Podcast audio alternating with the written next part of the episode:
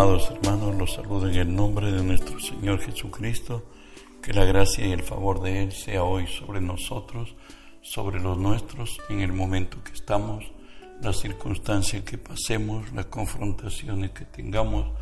Recuerde que si Dios es por nosotros, nada ni nadie podrá en contra de nosotros. Estudiamos la palabra de nuestro Dios en Isaías 52.7 que nos dice así, cuán hermosos son sobre los montes los pies del que trae alegres nuevas, del que anuncia la paz, del que trae nuevas de bien, del que publica salvación, que dice a Sión, tu Dios reina.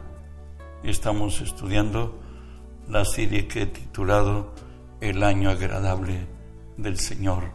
Hoy veremos Abre los ojos al ciego.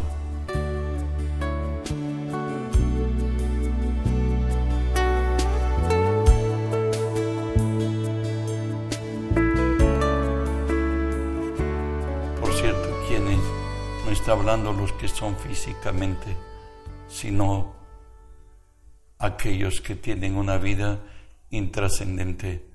Han pasado por ellos décadas en su caminar y sin embargo no han dejado huella en su camino. Él nos dice así en Isaías 42:7, habla del ministerio de Jesús para que abras los ojos de los ciegos, para que saques de la cárcel a los presos y de las casas de prisión a los que moran en tinieblas. Sabes, el método divino para ser de bendición es bendecir a los elegidos, por cierto Dios, a sus elegidos. Génesis 12 nos habla del llamamiento a Abraham y Dios le dice así a Abraham, Génesis 12, haré de ti una nación grande, y te bendeciré y engrandeceré tu nombre, y serás bendición, bendeciré a los que te bendijeren, y a los que te maldijeren, maldeciré, y serán benditas en ti todas las familias de la tierra. Recuerde que no somos dueños de nada, el dueño de todo es Dios. Nosotros somos administradores, somos los cauces por los cuales Dios va a extender su gracia. En Isaías 42 habló Dios de su propósito de que Israel sea bendición y luz para todas las naciones. Él dice así, Jehová se complació por amor de su justicia en magnificar la ley y engrandecerla, mas este pueblo es saqueado, pisoteado, todos ellos atrapados en cavernas, escondidos en cárceles, son puestos para despojo y no hay quien libre. Despojaos y no hay quien diga restituir. ¿Quién de vosotros oirá esto? ¿Quién atenderá y escurachará al respecto al porvenir? ¿Quién dio a Jacob en botín y entregó a Israel a saqueadores? ¿No fue Jehová contra quien pecamos? ¿No quisieron andar en sus caminos, ni le oyeron, ni oyeron su ley? Eso es la razón de por qué Israel estaba en debacle. Y en Deuteronomio 28, Dios le habla del propósito por qué creó a Israel y para que él sea un pueblo de impacto. Dice Jehová, te enviará su bendición sobre tus graneros, sobre todo aquello en que pusieres tu mano, y te bendecirá en la tierra que Jehová tu Dios te da. Te confirmará Jehová por pueblo santo suyo, como te lo ha jurado, cuando guardares los mandamientos de Jehová tu Dios, y anduvieres en sus caminos, y verán todos los pueblos de la tierra, que el nombre de Jehová es invocado sobre ti y te temerán, y verán todos los pueblos de la tierra que el nombre de Jehová es invocado sobre ti y te temerán. En contrario de no ser bendecidos o prósperos, aun cuando por la sabiduría del sabio. Es librado la ciudad en batalla, pero el sabio pobre será olvidado. Eso nos dice Eclesiastés 9, 13 al 16. Escúchelo. También vi esta sabiduría debajo del sol, la cual me parece grande, una pequeña ciudad y pocos hombres en ella, y viene contra ella un gran rey y la asedia y levanta contra ella grandes baluartes y se halla en ella un hombre pobre, sabio, el cual libra la ciudad con su sabiduría y nadie se acordaba de aquel hombre pobre. Entonces dije yo, mejor es la sabiduría que la fuerza, aunque la ciencia del pobre sea menospreciada y no sean escuchadas sus palabras.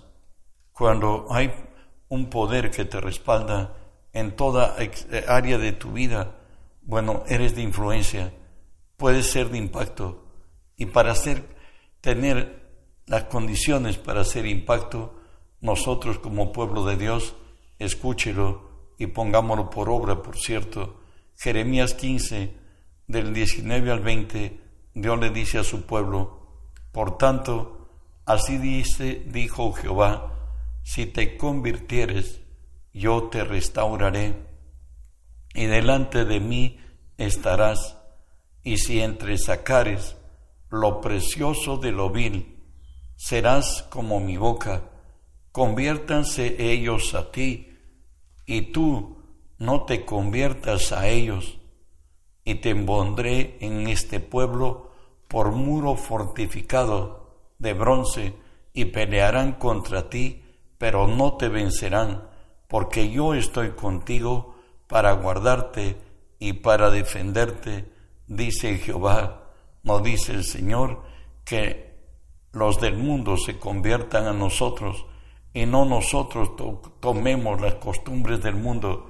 Recuerda que la sabiduría de Dios excede cual los cielos de la, de la tierra al conocimiento del hombre. Por tanto, tenemos, somos luz en este mundo y tenemos que alumbrar este, a este mundo. Job 11, de 14 al 19, nos dice algo también una condición para impactar, para impactar. Si alguna iniquidad hubiera en tu mano y la echares de ti y no consintieres que more en tu casa la injusticia, entonces te levantarás tu rostro limpio de mancha y serás fuerte y nada temerás, olvidarás tu miseria o te acordarás de ella como aguas que pasaron, la vida te será más clara que el mediodía, aunque oscureciere, será como la mañana. Tendrás confianza, porque hay esperanza. Mirarás a tu alrededor y dormirás seguro. Te acostarás y no habrá quien te espante. Muchos suplicarán tu favor. Recuerda que en nosotros no debe haber pensamientos de iniquidad. La iniquidad es el pecado del hombre contra Dios. Es mucho peor que el hombre contra sigo mismo o contra el prójimo. El Señor dice que ni las puertas del Hades prevalecerán contra su iglesia. ¿Sabe qué? Jesús habló de una iglesia gloriosa ante la cual ni las puertas del Hades prevalecerán tenemos una misión especial y trascendente, especial, trascendente y eterna en esta tierra. ¿Cuál es? Libertar la creación de la esclavitud y corrupción a la libertad gloriosa de los hijos de Dios. Dios nos ha puesto en esta tierra para que impactemos. Por tanto, tenemos que experimentar una transformación sin igual que impacte y produzca frutos. La realidad es, al asumir singular misión, nos elevan a pensar, primero decimos, Romanos 8:21 nos dice, lo que Dios y la creación esperan de la iglesia de Cristo, tú y yo y quienes hemos nacido en el Espíritu. Nos dice así porque también la creación, misma será libertada de la esclavitud de corrupción a la libertad gloriosa de los hijos de Dios. No va a haber ningún poder humano, político, ni fuerzas militares que cambien este mundo. El único poder es el gran poder de Dios. De ahí que Jesús nos dijo en Mateo 16, 18, Él habla de su iglesia que tiene un potencial extremadamente grande. Y yo también, le dice el Señor a Pedro, te digo que eres Pedro, y sobre esta roca edificaré mi iglesia, y las puertas del Hades no prevalecerán contra ella. Recuerde que hay una meta para alcanzar que está determinada por Dios mismo. Efesios 4:13 nos dice, hasta que todos lleguemos a la unidad de la fe y del conocimiento del Hijo de Dios, a un varón perfecto, a la medida de la estatura de la plenitud de Cristo. Dios no quiere que nosotros anhelemos ser como los grandes de la Biblia, como Pedro, Pablo, llámese Elías, llámese Moisés, llámese los grandes, el mismo Abraham, ¿sabes? No, mucha más alta es nuestra meta, más alta que los cielos mismos. Nuestra meta es llegar hasta la estatura de Cristo, pero para eso tenemos que tener una unidad de fe y tener el conocimiento pleno del Hijo de Dios en otras, tenemos que entender a quién le servimos y para qué estamos en esta tierra.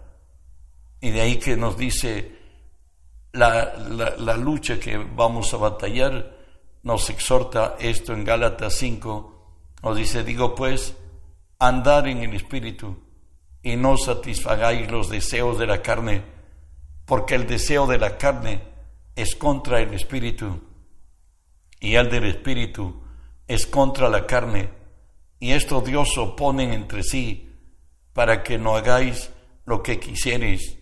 Recuerden lo que nos dice Romanos 8:13. Si vivís conforme a la carne, moriréis. Si vivimos determinados por nuestros sentidos, morimos. Mas si por el Espíritu hacemos morir las obras de la carne, viviremos. ¿En qué consiste esto? En renunciar a que la carne nos determine y caminar en, por el Espíritu y la palabra de nuestro Dios. ¿Sabe qué?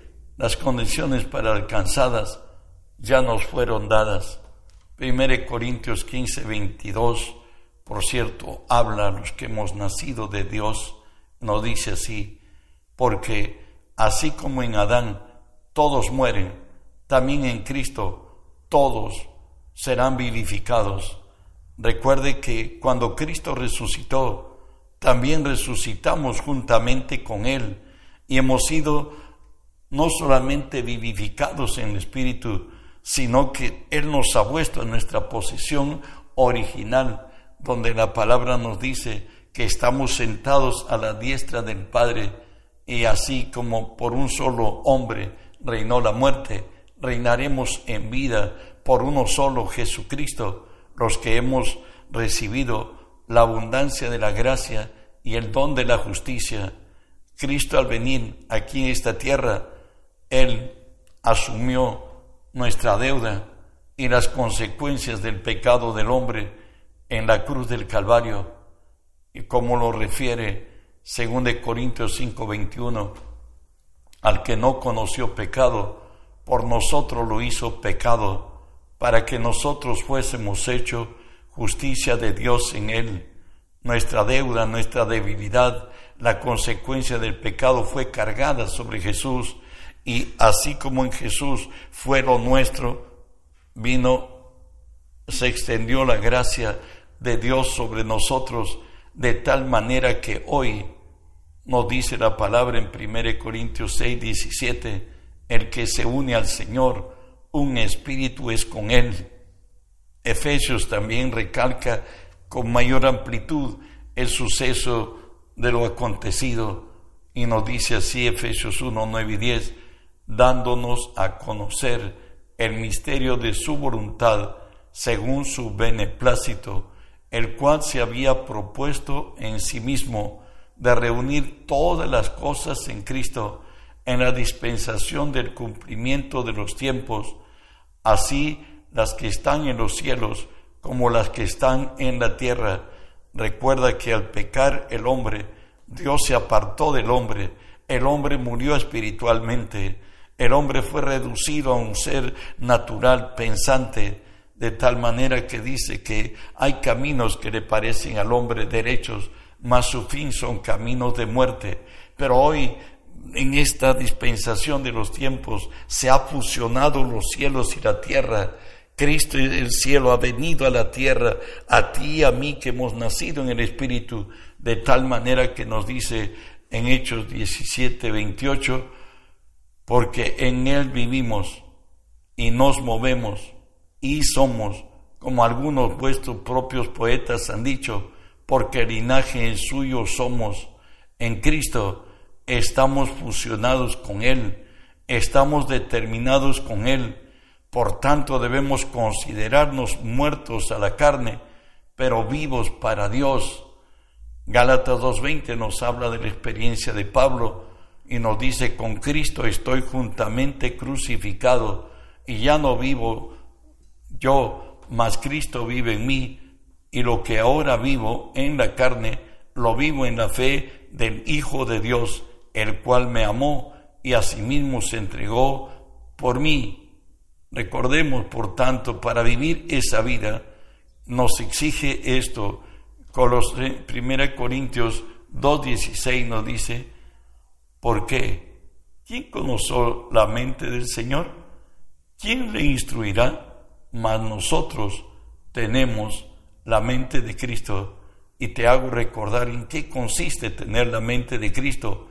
Colosenses 3, 3 y 4 nos dicen así, porque habéis muerto, vuestra vida está escondida con Cristo en Dios. Cuando Cristo vuestra vida se manifieste, entonces vosotros seréis manifestados con Él en gloria recuerda que tenemos que vestirnos de Cristo y tenemos que ser por fe Cristo que hoy vive en nosotros, revelarse a través de nosotros para alcanzar eso. Romanos 12, 12 nos dice lo que debemos hacer. No os conforméis a este siglo, sino transformaos por medio de la renovación de vuestro entendimiento para que comprobéis cuál sea la buena voluntad de Dios agradable y perfecta. Recuerda que en el Nuevo Testamento hay 204 versículos con 214 afirmaciones que nos dicen quiénes somos, qué tenemos y qué podemos en Cristo. Si nosotros podemos creer lo que Dios nos ha concedido, podemos creer que nos pertenece, podemos tomarlo como nos pertenece y vernos cual nos pertenece. Hemos cambiado de vida, somos una nueva creación donde todo lo viejo ha pasado y aquí todo es nuevo.